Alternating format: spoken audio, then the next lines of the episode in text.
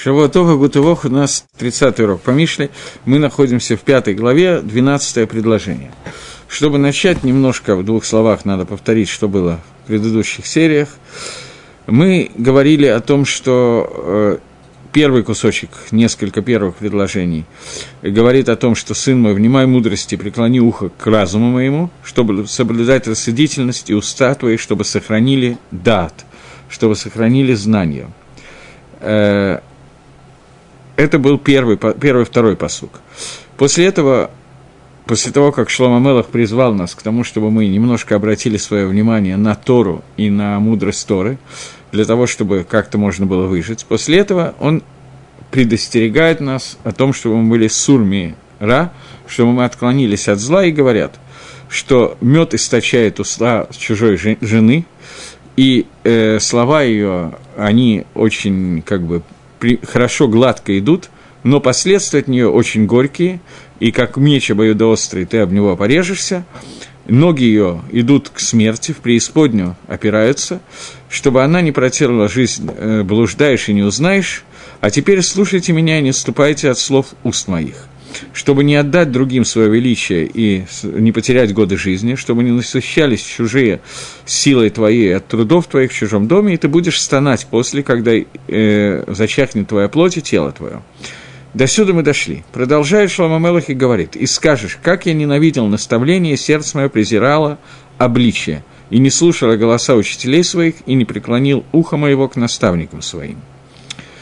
Э, теперь еще раз первое предложение и второе говорит о том, что надо внимать, слушать, обращать внимание к Торе Шебектав и Торе Шебальпе. Дальше несколько предложений говорит о том, как сладко звучат слова Ецаргары, Ситрохры, но последствия очень тяжелы, и что человек в дальнейшем будет переживать и говорить, как такое могло случиться, что я не слушал наставлений, которые мне были сказаны. С этого мы начнем. Двенадцатое предложение говорит – и скажу я, как ненавидел я мусар, и как я ненавидел упреки, на ацлеби и сердце мое упиралось против них. Говорит Мальбим. Ваамарта эйх синети мусар. Говорит Мальбим. Мусар посредством гака, посредством удара, или ератоныш, или боязнь срака, страха. И это человек ненавидит полностью, когда его упрекают такими вот упреками, болью и наказанием, и страхом, то человек очень ненавидит, он хочет быть свободолюбимым человеком, ни от чего не зависит и так далее. Тахаха – это упрек, это то, что, э, мы, то, что нас упрекает, чтобы вернуть нас к хорошему пути, посредством райот сейхель, посредством каких-то доказательств, которые может принять мозг. И человек его обычно не ненавидит, но он для него мивузе, он его как-то отодвигает от себя, несмотря на то, что ненависть он не вызывает. И это понятно, ненависть вызывает удары, страх, а вещи, которые миткаблим алядат, которые можно как-то понять, но при этом это, есть соблазны против этого, это не вызывает, э, не вызывает ненависти. И сразу же 13 предложение говорит, «Ло шамати беколь мари, я не слышал, не слушал голоса моего учителя, улими ламдай логитите озни, и тем, кто мне преподавал, тем, кто хотел меня научить, я не обращал к ним, не, склонял к ним свое ухо. Говорит Мальбин, что здесь нас учит э, Миламид, это больше, чем... Миламид преподаватель, это больше, чем Море. Море – учитель, я не знаю, по-русски нет разницы между преподавателем и учителем, но здесь сказано, Миламид, он больше, чем Море. Чем? Море – это тот, который показывает один раз, как надо делать. Миламит, он учит много раз, и Дерих Лимут, такой он дает, такой порядок изучения, что объясняет эту вещь через сейхель, через мозг, и добавляет, что так, даже к этому я не обратил своего уха, чтобы это слышать. И, может быть, еще одно предложение. Кимат гаити, беколь рабы тох кагаль еда. Я был как будто бы во всем зле, внутри кагаля, внутри общины и еды э, объясняет Мальбим, что кимат почти, альдавар миат а относительно маленьких вещей, то есть тава таламазе, тава, которая есть в этом мире, шеэйна шавим клум, который не стоит на самом деле ничего, в эйна миткаимим, и они не осуществляются, а только небольшое время. Как ради таких вещей, такого небольшого удовольствия, я продал все свою пхуру, свое первенство, свое первородство, до, до такое состояние, что эти бы колера, что я был погрязен во все злое. Что бауалай колера от, и ко мне пришли все зло, гефсит, етермина ревах, и э, ущерб был намного больше, чем то, что я выиграл сиюминутным удовольствием, которое... И это зло, которое ко мне пришло, оно пришло бы Фаргесе, все его увидели. Бытох Кагаль Ваида, это пришло внутри э, Кагаля, внутри общины и общества, и все видят этого, и это увеличил тот безайон, который ко мне пришел. Это были комментарии Мальбима на эти три посука. Гаон объясняет, Мивильно объясняет так. Ваамарта эйксанити мусар, что если ты преклонишь свое э, ухо, свои глаза и так далее к тому, к чему не надо было обращать внимание, то потом ты будешь говорить, как я ненавидел мусар, спасибо большое, как я ненавидел мусар, а сейчас ты скажешь, относительно, то есть сейчас эти псуким говорят относительно трех вещей, которые были указаны раньше – что значит указаны раньше? С 9 по 11 посук нам было сказано, что отдали от него путь свой, чтобы не отдать другим свое величие, чтобы не, насуждал, не насыщалась она тобой и так далее. Соответственно этому сказаны три вещи, каждая из которых состоит из двух вещей. Мусар – то есть Исурим, так же, как Мальбим объяснял, что Мусар – это Исурим, также объясняет здесь сейчас э, Вильнюсский Гаон, что Мусар – это несчастье, наказание и так далее, битье. Поэтому о нем сказано слово «сина» – ненависть, но Тахеха, она относится к Дебуру, и к нему не относится «сина». То есть э, Мусар – так как Гаон объясняет, он может быть даже немножко сильнее, чем Мальбим это Магдилит, но Лихойра говорит то же самое, что мусар – это посредством действий, которые с тобой производит Всевышний, то есть удары, которые к тебе приходят, э, наказания и так далее. А тахаха – это упрек, который исходит, исходит со стороны дебура, со стороны высказываний. Борухатода, Ноэлаину, Малалам, Шакольни и Бедворой. Поэтому сказано на ацлиби, что не сказано я ненавидел, но ми аслиби безе. У меня не было ненависти, и тем не менее я отвернул свое сердце, и сердце не обратило на это внимания. И я лошамати бы коль мори, я не слышал голос моего учителя, и тех, кто миламды, тех, кто, кто мои миламиды, я не преклонил к ним свое ухо. Это соответствует Торы. Коль мари – это Тора Ше Б Миламды логататязни – это Тора Ше Бихтав. То есть есть две. Э, Мальбим пишет, что Миламит – это тот, кто дольше и более серьезно вникает в эти вещи с тобой и повторяет несколько раз. Гаун идет по другому пути, он разделяет между Море и Миламит, как между тем, кто преподает себе письменную и устную Тору. И Раби Минахим Мендель, ученик Гаона, пишет, Мешков говорит, что то, что написано про Тору Шибальпе, Ло Шамати, про устную Тору, я не слышал, а про Тору Шибиктав написано, про письменную Тору написано, что я не склонил к ним своего уха. Поскольку Тора Шибиктав, оно соответствует больше действию, рассказу, и оно тянет сердца человека для того, чтобы к нему прислушаться – и несмотря на это, я не преклонил ухо для того, чтобы услышать это. Но Тора Шибальпе, она вся состоит из законов, из сухих деним. Поэтому я их не шамати вообще. То есть Сипурим, который есть Тора Шибектав, я как-то слушал, но не прислушивался, не серьезно слушал. Деним – это уже тебе не надо делать какие-то выводы. Это можно, это нельзя. Человеку их намного тяжелее слушать, потому что это сразу обязывает человека к чему-то. И еще одно предложение, или, может быть, одну секундочку. Да, еще одно предложение имеет смысл разобрать. 14 а, предложение. Кимат гаити баколера. Я почти погряз во всем зле. То есть, из-за легкого, легких сиюминутных удовольствий, которые я мог получить Гано в Аламазе, внутри Кагаля, внутри общины – это соответствует мицвод. Мицвод асе и мицвод лотасе. Дерих – это лотасе, и мы не переходим, во мног... множество людей не приступает мицвод лотасе. Люди не бегут, обычно стандартный человек не бежит исполнять мицвод асе. Но цадиким делают и мицвод асе, и бегут за ними. То есть, Большая часть людей, они не расшоим. Такая неожиданное высказывание со стороны Гаона. Поэтому большая часть людей, понятно, что речь идет не о людях, которые отрицают все основы веры, а о людях, которые немножечко тяжело им со своей царгорой и так далее.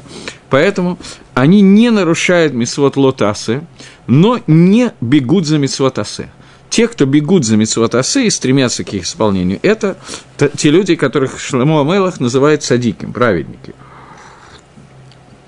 Поэтому, когда наказывают человека за авирот, за авирот лотасы, за веру, за преступление за, против заповеди не делает, то его наказывают внутри всего Кагаля, внутри всех людей, потому что его как бы сравнивают с другими людьми. Ты видишь, что остальные не делают этой аверы, зачем же ты сделал? Но когда наказывают человека за невыполнение митсуасе, есть такое заблуждение, что за невыполнение митсуасе нет наказания. Это не совсем верно за несоблюдение митсу асе, за невыполнение митсу асе.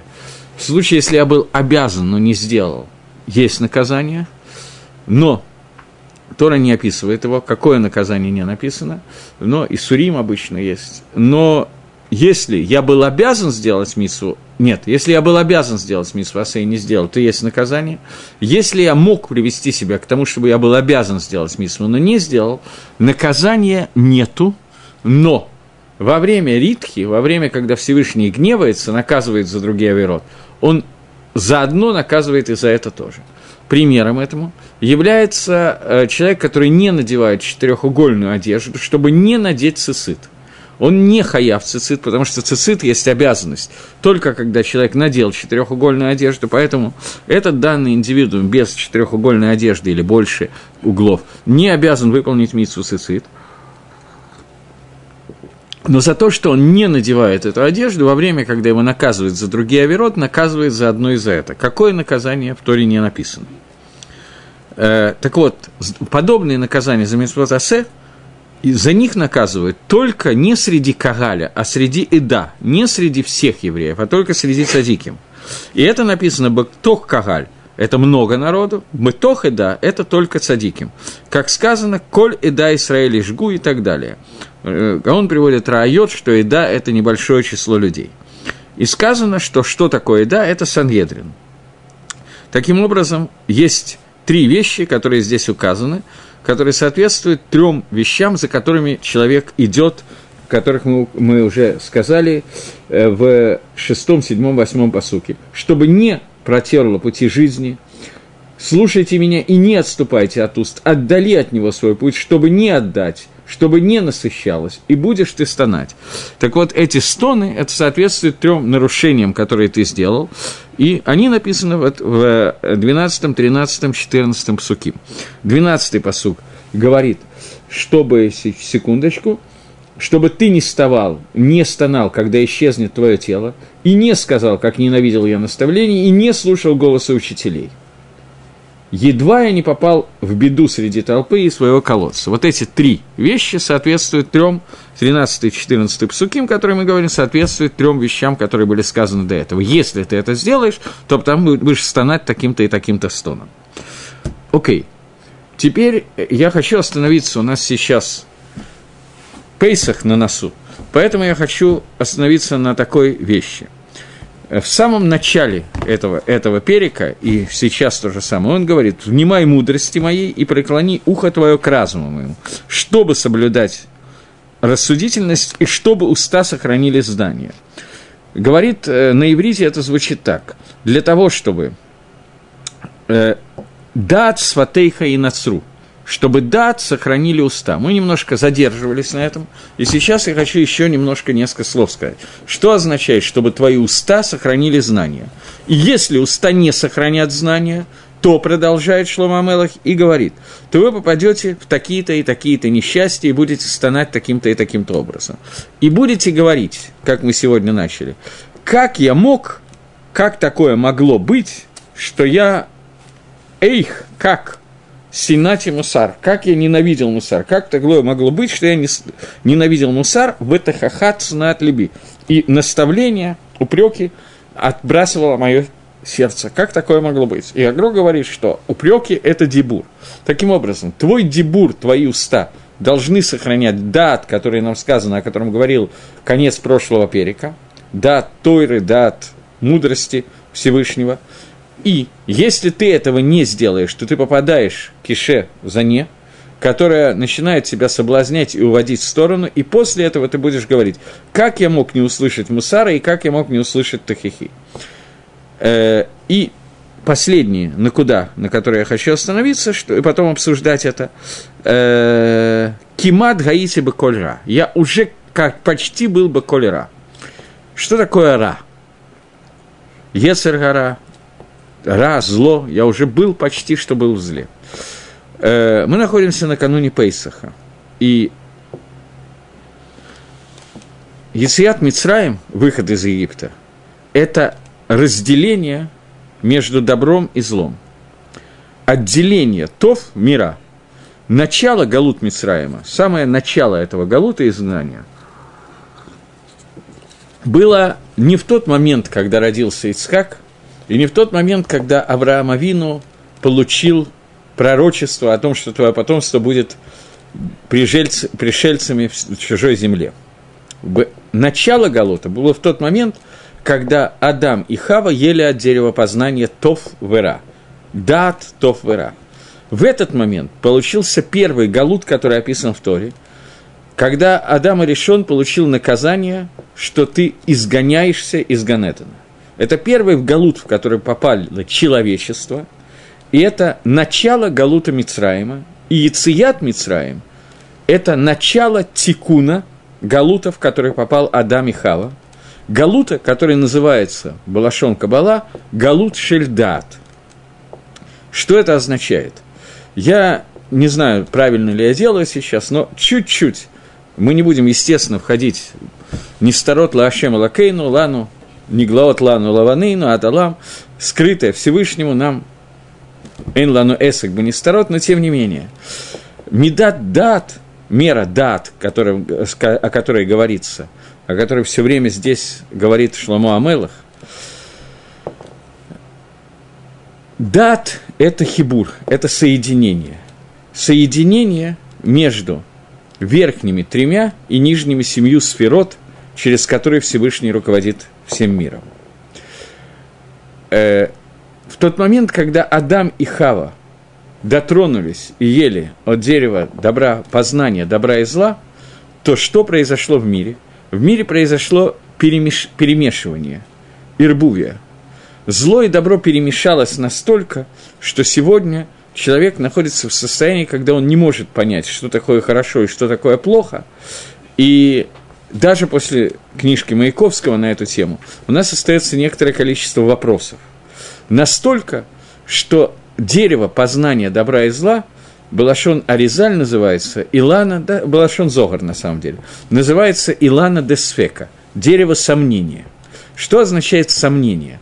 Нормальное состояние человека как вещества, это он должен точно знать постоянно, что от него хочет Всевышний. Если вы обратили внимание – то вся книга Мишли, мы уже все-таки в пятой главе находимся, вся книга Мишли, она направлена на то, чтобы Шлома Амелах объяснил нам, что каким образом мы должны знать, чего хочет Гашем, и каким образом мы должны знать, что такое хорошо и что такое плохо. Маяковский просто слезал и написал эту книжку, только содержание другое, но название именно с Шлома Амелаха, где на примерах, которые дает Шлома, он объясняет, как правильно жить и как неправильно жить.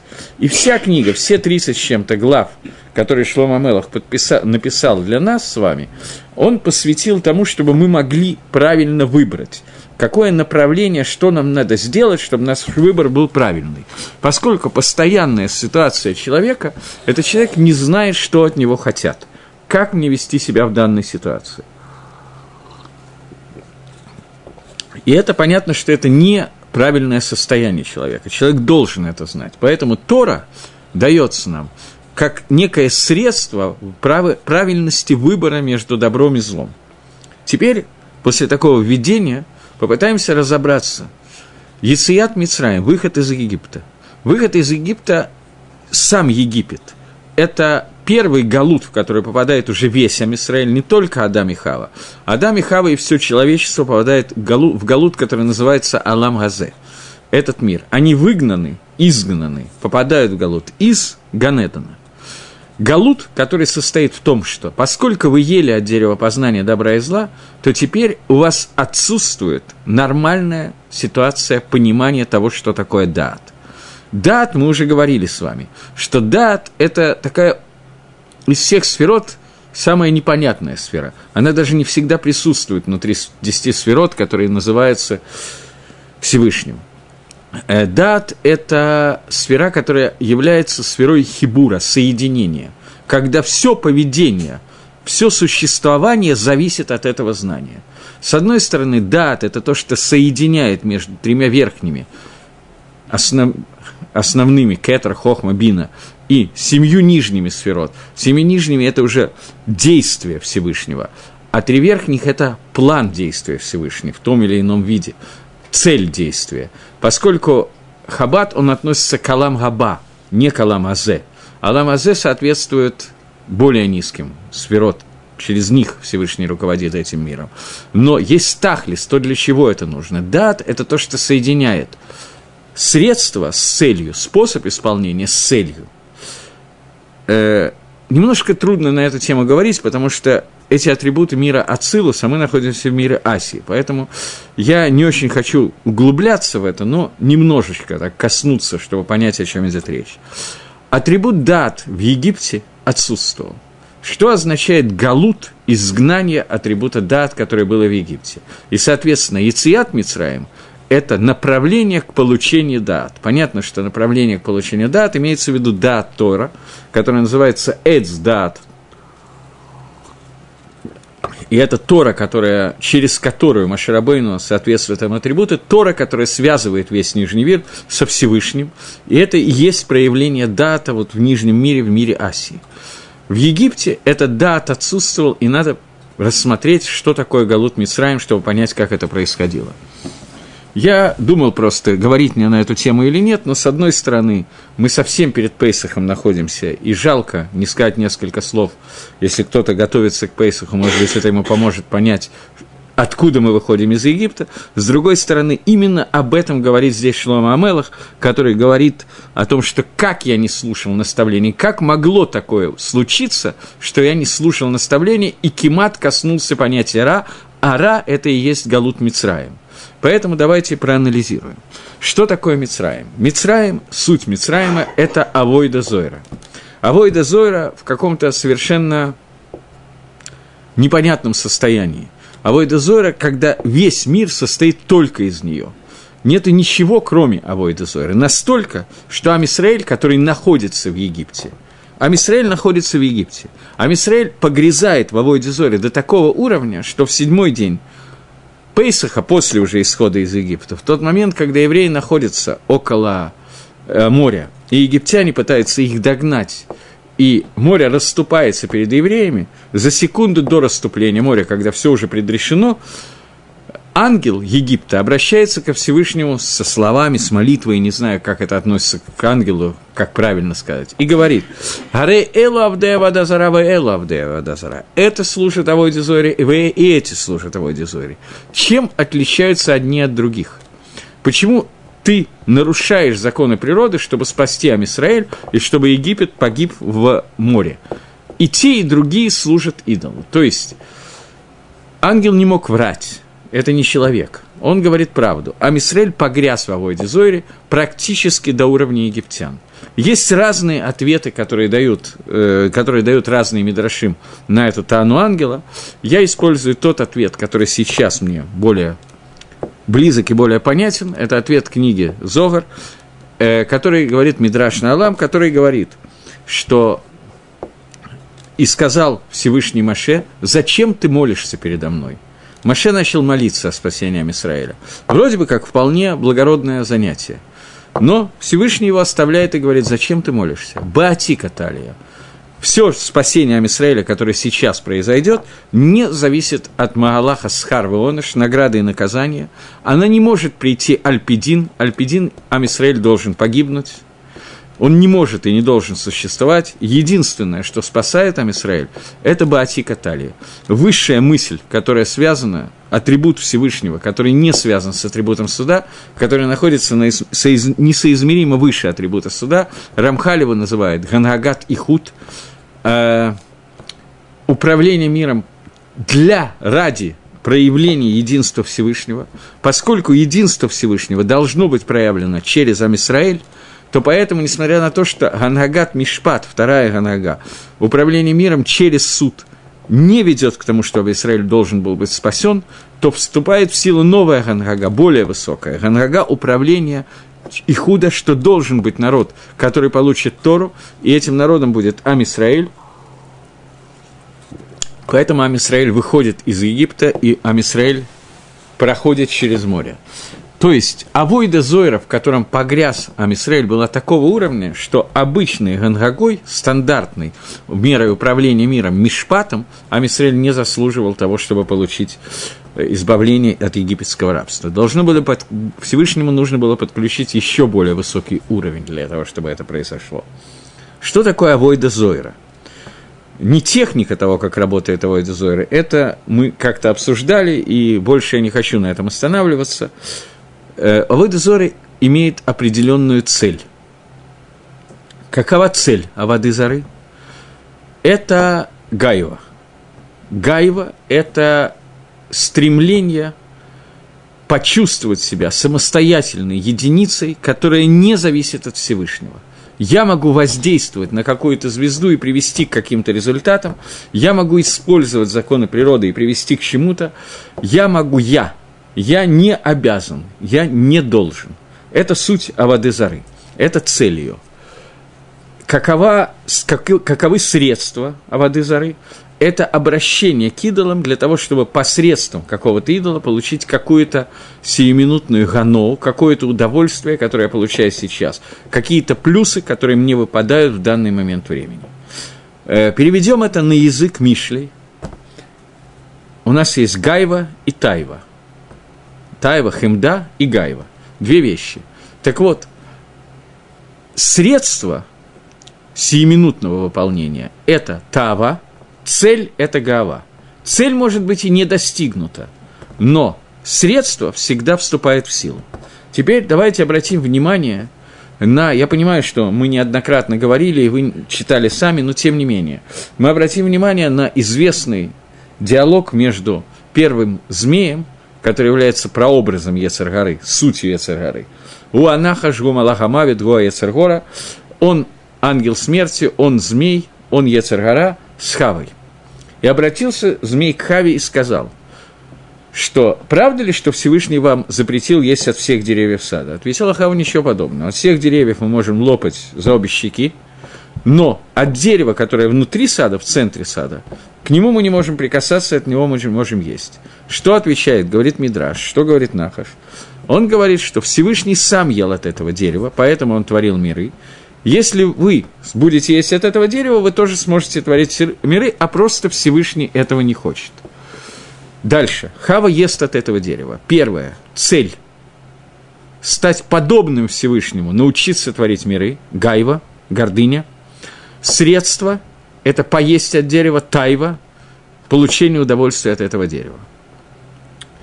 Цель, понятно, что Адам и Хава очень относительно достигли этой цели, но средство сделано. Таким образом, Таава вступила в силу. Это суть Мицраима, это суть Египта.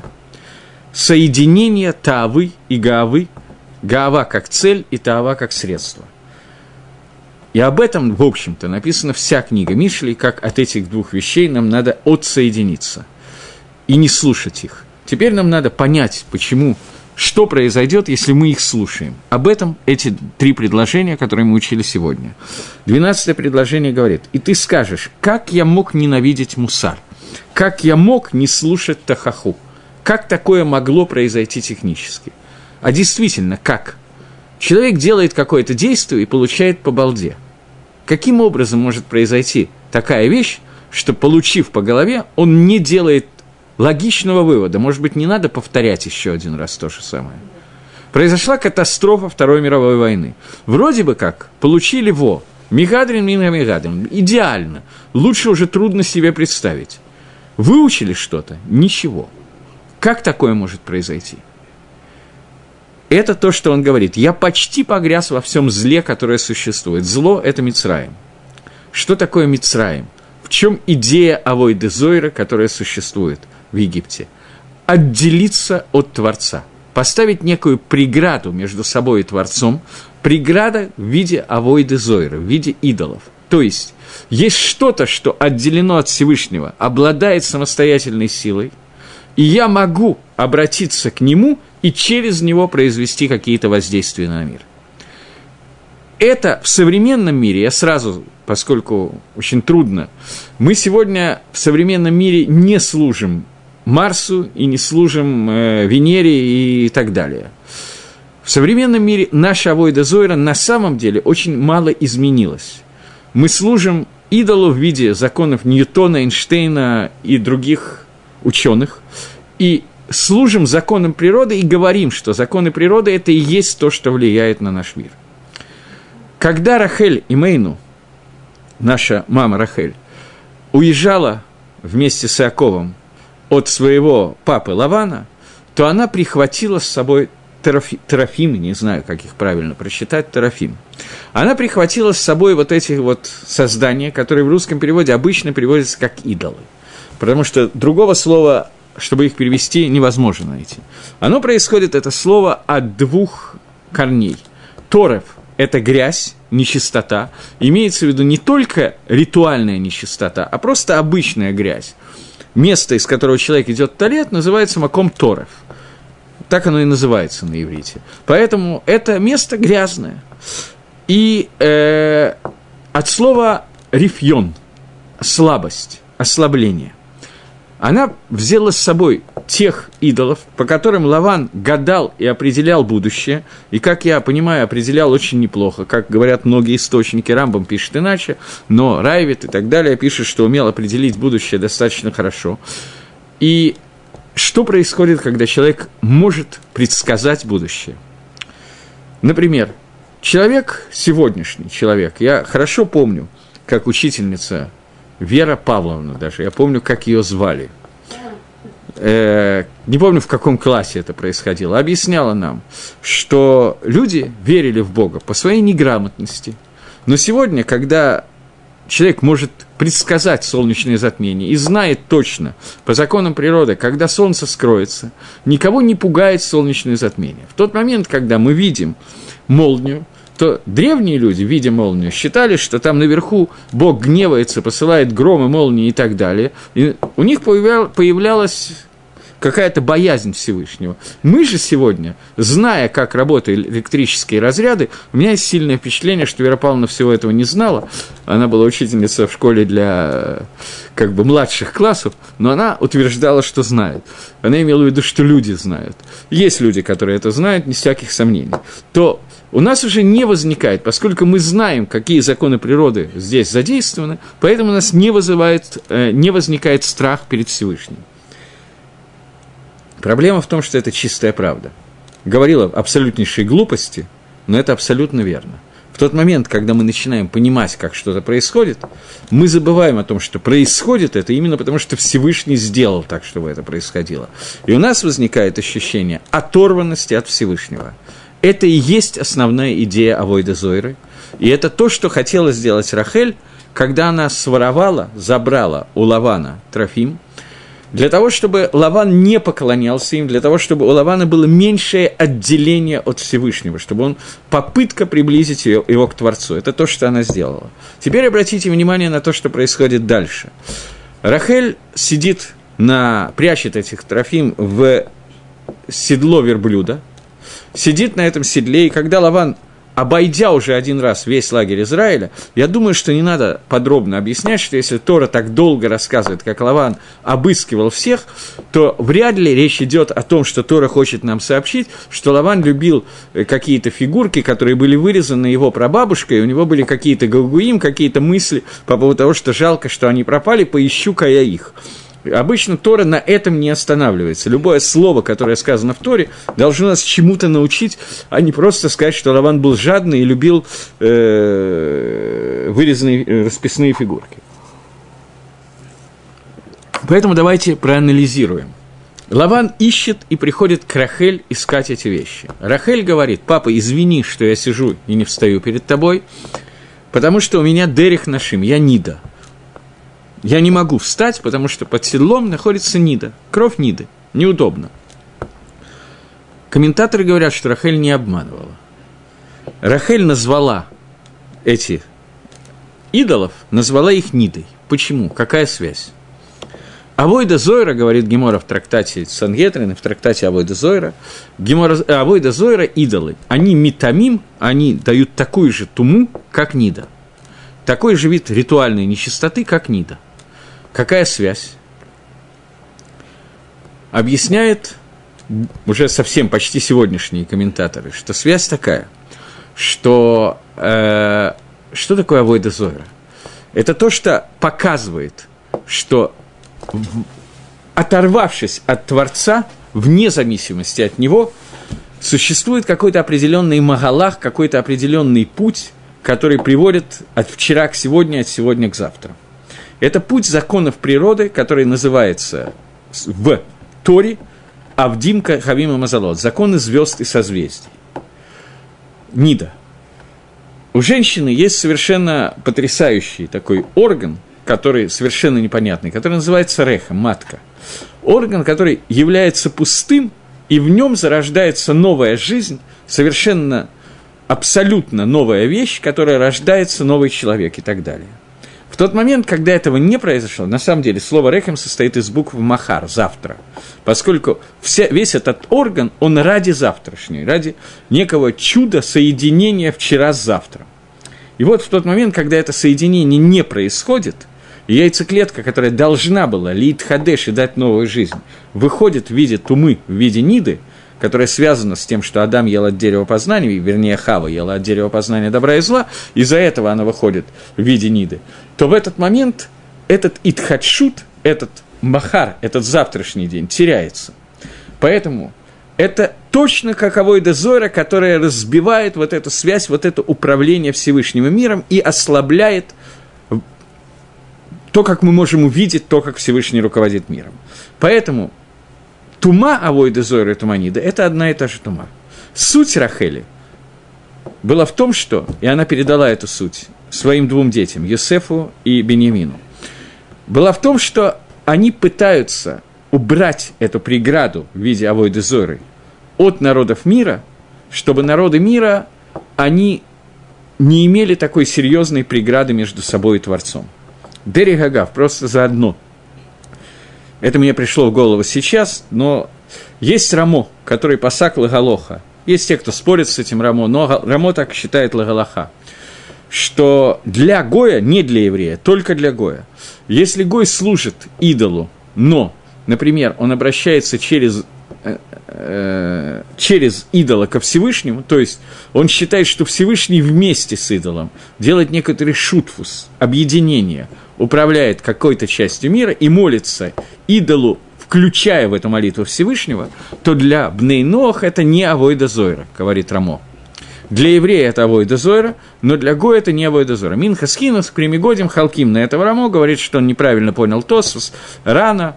Э, это Махлокис Бедат, рано и Тосфус э, в Геморе Авойда Зойра. Но, тем не менее, такая счета, такое мнение есть.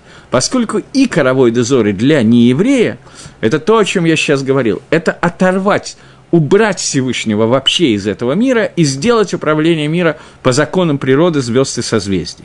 Это суть Авойда Зойра. Поэтому, если он остается каким-то образом, то это уже не Авойда Зойра. Так понимает, во всяком случае, Рамо. Теперь вернемся к Египту. Суть Египта была именно в этом, а именно – том, чтобы поставить некую преграду между человечеством и Всевышним, через вот этот слой, через который Всевышний управляет миром, но сделать из него отделенный от Всевышнего слой, и это вот это вот идолопоклонничество, которое было в Египте. Йосеф, он был сыном Рахель. так же, как Рахель пыталась убрать от папы эту возможность, это же попытался сделать Юсеф в Египте. У меня когда-то был э, такой немножко неожиданный вопрос со стороны моей старшей дочки, это уже было много лет назад, дочка была еще относительно маленькая, сейчас она уже мама семейства, а тогда она была маленькая, и она спросила такой вопрос, что когда братья пришли в Египет, то Юсеф узнал их, они не узнали Юсефа. Юсеф, чтобы доказать, что он их брат, показал им Бритмилу. И тогда они поверили, что это их брат. Она задала вопрос учительнице. А ведь вот мы учили на каком-то из предыдущих уроков, что Юсеф приказал всем египтянам обрезаться. Так что он доказал, что он брат, если весь Египет был обрезан? Учительница не знала, что ответить, явно совершенно вместо этого взяла, накричала на ребенка, но это отдельный разговор. А ответ на этот вопрос я тоже не знал, что ответить в этот момент. И я ответил, что Исеф не снимал штаны перед братьями. Исеф им объяснил суть заповеди Бритмила. Это мою дочку устроило, и я до сих пор не уверен, что это неправильный ответ. Но сейчас я хочу затронуть другой момент. Юсеф приказал всем египтянам обрезаться. Мидраж говорит, что когда египтяне, у них кончился хлеб, они пришли к Юсефу, то Юсеф им сказал, смотрите, хлеб исходит от Всевышнего – для того, чтобы мы получили Сейчас по законам природы есть голод. Для того, чтобы мы могли питаться вопреки законам природы, нам нужно установить новую связь со Всевышним через Бритмилу. Давайте сделайте обрезание. И весь Египет обрезался. Что я хочу сейчас сказать? Это я не от себя хочу сказать. Что Йосеф унаследовал от Рахель вот эту вот идею того, что даже народов мира – нужно приложить все усилия для того, чтобы убрать все преграды, которые существуют между ними и Всевышним. Поэтому он обрезал даже египтян, чтобы эту преграду сделать меньшей. Маше Рабейну отличается от Юсефа. После смерти Юсефа появляется Маше. Маше происходит из сыновей Леи, не из сыновей Рахель. Так же, как после Машеха бен Юсефа придет Машех бен Давид – чтобы это было в скорости в наши дни, может, еще успеем до Пейсаха, и тогда у нас будет жертвоприношение Пейсах. Так Машех бен Юсеф будет вести войны с народами мира и завершит эти войны. Машех бен Давид придет после того, как войны с народами мира будут закончены, для того, чтобы, поскольку работа с народами мира – это работа Юсефа, работа с Амисраэлем – это работа Машеха бен Давида – Машера Бейну. Это Бней Лея. Машера Бейну приходит для того, чтобы не для того, чтобы убрать преграду между народами мира и Всевышним, не для того, чтобы а, работать с народами мира, а для того, чтобы отделить народ Израиля от народов мира, от той тумы, которая в них находится. Понятно, что и то, и другое было нужно на каком-то этапе для разных вещей. И вот э, Маширабейну обращается к Паро и начинаются 10 казней. В одной из казней Паро просит Маше, помолись за нас. Отвечает Маше, я выйду из Египта и помолюсь. Почему Маше не мог молиться в Египте? Раша говорит, потому что весь Египет был наполнен авойды зоры, и молитва не будет услышана. В связи с тем, о чем мы сейчас говорим, атрибут дат. Дат – это атрибут хибура, соединения человечества со Всевышним в данном случае – он в Египте отсутствовал. Поэтому молитва не могла быть услышана в Египте. Когда Иосиф предстал перед фараоном за много лет до этого, то фараону приснился сон. Иосиф, Иосифа привезли из тюрьмы, чтобы он объяснил сон фараона. Иосиф обращается к фаро и говорит, что будет голод такой-то, секой-то и так далее – а теперь пусть фараон назначит какого-то человека, который будет над всем Египтом и соберет запасы хлеба и так далее. Фараон хочет назначить Юсефа. И все советники фараона, все министерство, встало на дыбы, сказав, что есть закон, который говорит, что только человек, владеющий 70 языками, может стать министром в Египте. На завтра назначен экзамен, и Юсеф должен сдать экзамен по 70 языкам. И Юсеф не может выучить ни одного языка, э, несмотря на то, что Всевышний послал ему Малаха, ангела Гавриэля обучать. До тех пор, пока Всевышний в последний момент не добавляет букву из своего имени в имя Йосефа. Йосеф теперь зовется не Йосеф, а Егосеф. И э, в псалме, который мы читаем каждый четверг, это имя упомянуто именно в так. Бейосеф, Шмоба, Саатом и Эрец Мицрай. Так вот, Егосеф выучивает сразу же все языки. 70 языков народов мира – это 70 направлений нечистоты тумы, которые Иосиф не мог их постигнуть, не затумившись до тех пор, пока Всевышний не добавил к нему, к его имени, букву из своего имени. И поднялся на такую высокую высоту с именем Йо, Юткей, имя Всевышнего теперь находится внутри Иосифа, что он поднялся на такую духовную чистоту и высоту, что тума, нечистота, не может его задеть, нечистота народов мира. Тогда он выучивает 70 языков, и фараон проводит экзамен. На каждой ступеньке который ведет к трону, фараон задает вопрос на одном из языков, пока Юсеф не отвечает на все вопросы и не доходит до уровня фараона, и тогда Юсеф обращается к фараону со словами «Шалом алейхам мелах» на иврите, на Лашона Кодыш. И фараон не понимает, спрашивает, что это за язык, отвечает Юсеф, тот язык, на котором Всевышний создал небо и землю, Фараон просит Юсефа, чтобы он обучил его этому языку, и фараон не в состоянии воспринять этот язык. Поэтому фараон берет клятву с Есефа, что никто не узнает, что он не знает еще одного языка. И история немножко непонятная, потому что человек, который владеет семьюдесятью языками, ничего такого страшного, он не должен стесняться, если еще одного языка он не выучил.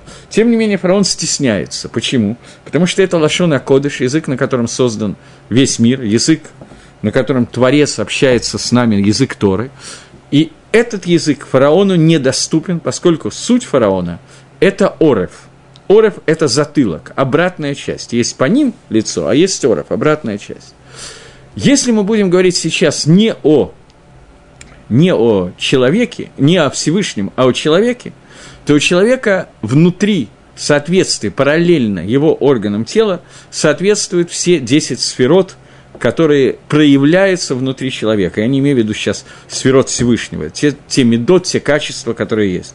Существует э, грубо говоря, существует голова, где находятся верхние, и тело, где находятся нижние качества, с помощью которых человек действует.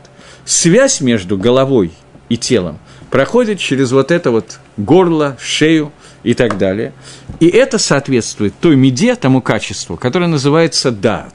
Дат – это то, что соединяет верхнюю часть головы с телом, то есть с паулот, с действиями, которые делает человек.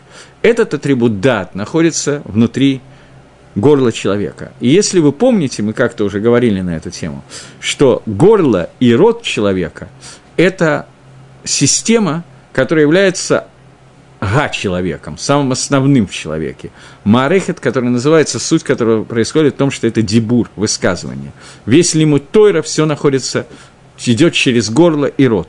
Есть гемора в трактате э, Сангедрин, которая говорит – что для чего человек создан? Для действий. А, э, нет, э, посук Бгилем говорит, Адам ла невра. Человек создан для труда. Спрашивает Гемора, а дай на нелоиде, я все еще не знаю, для какого труда?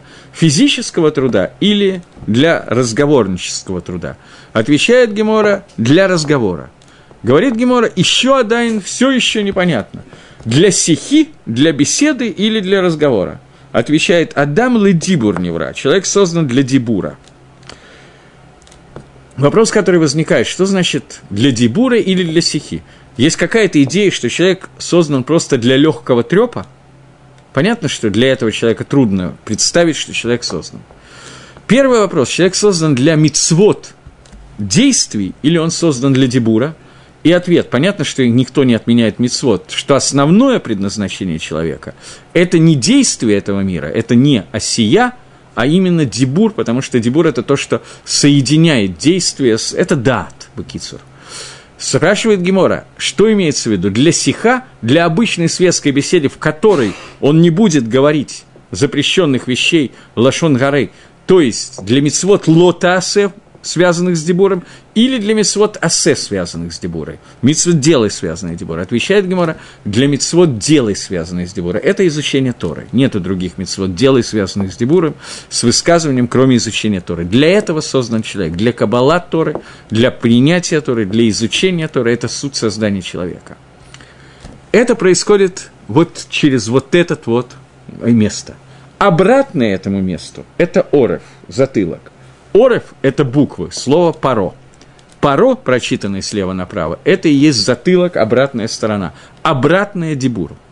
Когда мы говорим о Галуте Египта, мы говорим о Галуте Дата, который там был. А Войда Зойра, которая делает Гефсек, преграду между нами и Творцом, это Авойда Зойра. Она убирает из мира хибур, когда у нас существует связь с Творцом, не просто связь, а связь, которая обязывает, которая определяет все наше существование. А Войда Зора – это определение нашего существования убирает. И это Галут Мицраем.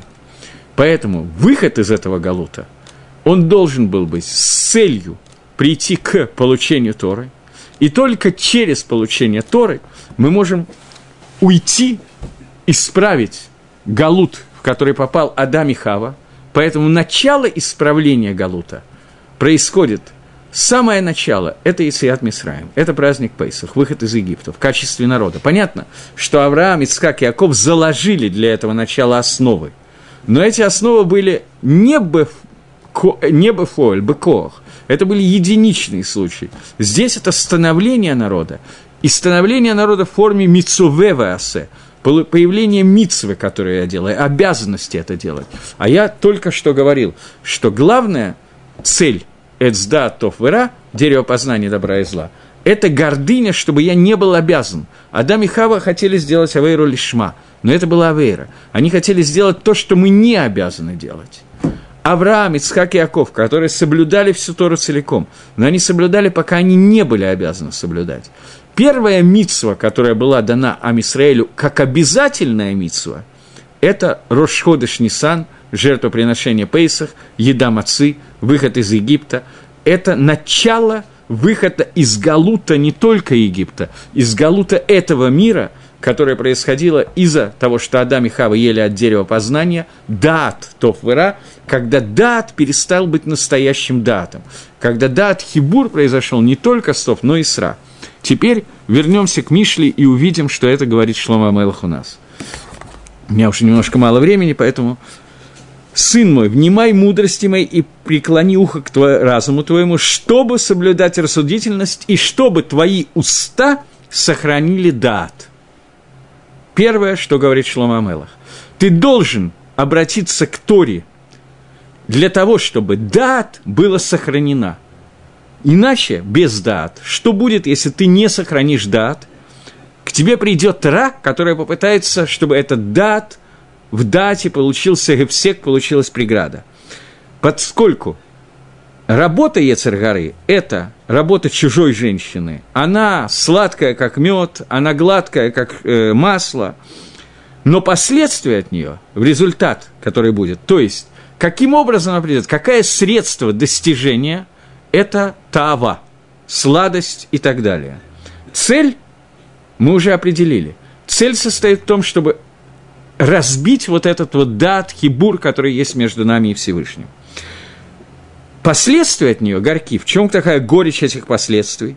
Как меч обоюдоострый. Чем делает меч обоюдоострый? Что он делает? Он разрезает тот хибур, то соединение, которое есть между нами и Творцом.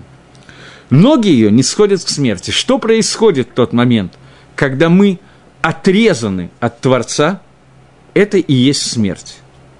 Смерть – это отделение от того хибура, от того соединения, которое дает дат со Всевышним. В тот момент, когда это соединение прерывается, это называется смерть.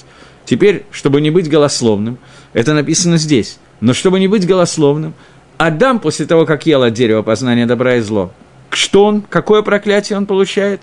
Ты будешь смертен. Почему? Не потому что в тот день, когда ты... Это не проклятие. В тот день, когда ты поешь от этого дерева, ты умрешь. Ты станешь мед. И Адам умер в этот день. Не то, что он прожил еще 930 лет, и он умер. Он умер, его связь со Всевышним перестала быть, он, он был выгнан из Ганедана. По сравнению с той жизнью, которая была до этого, это и называется смерть. Кэшер, связь обрывается. Ноги ее не сходят к смерти. Стопы ее преисподней, это мы уже обсуждали – чтобы не протарела она пути жизни, блуждают ее стыжи, и ты их не узнаешь. А теперь слушайте меня и не отступайте от уст моих. П. Дебур. тот дебур, который связывает нас со Всевышним, это и есть Тора, которая была дана нам в Шивот. От нее нельзя отступить, потому что как только ты от них отступаешь, ты попадаешь в состояние меты, в состояние смерти. Смерть – это отсутствие дат. Отдали от нее путь твой и не приближайся к ходу дом ее. Дальше нам дается рекомендация, каким образом нам надо отдалиться. Это то, как нам надо сделать, чтобы у нас был хибур тот, который нужен, соединение, которое нужно, и от соединения от того, что не нужно. Чтобы не отдать другим свое величие, лечь своих, это мы все обсуждали. И ты будешь стонать после. В тот момент, когда человек поймет, что он потерял этот дат, который был дан нам с помощью Машарабейна на горе Синай, в тот момент, он появился в тот момент, когда мы...